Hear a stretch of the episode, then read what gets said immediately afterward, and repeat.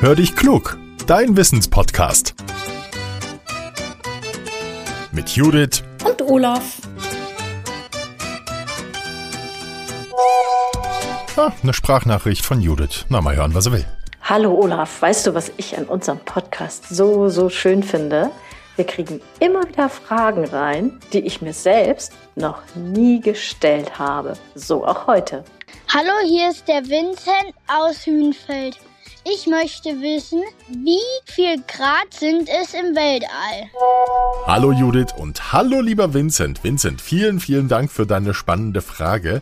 Wir schauen erstmal, wo der Weltraum eigentlich anfängt. Wie hoch müsste ich mit der Rakete fliegen, um sagen zu können, ich bin im Weltraum? Also, der Weltraum beginnt etwa 100 Kilometer über unserem Planeten. Dort endet nach und nach die Luftschicht, die unsere Erde umgibt, und sobald wir im All ankommen, ist es ganz still um uns.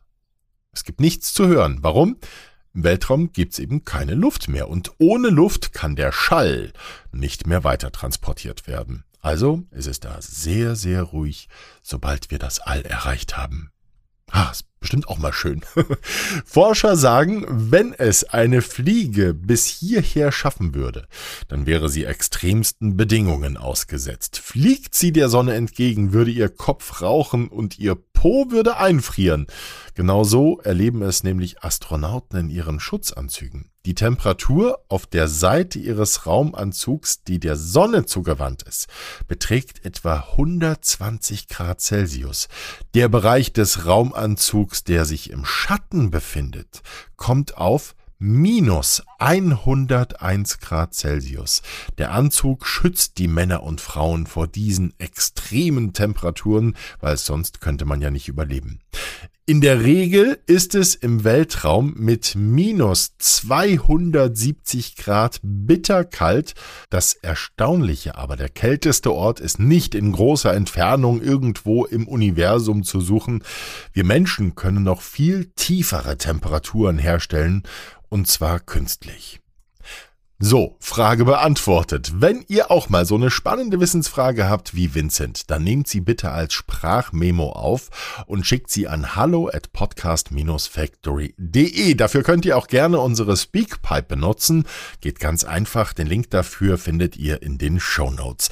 Sagt uns immer auch, wie ihr heißt, wie alt ihr seid und wo ihr wohnt.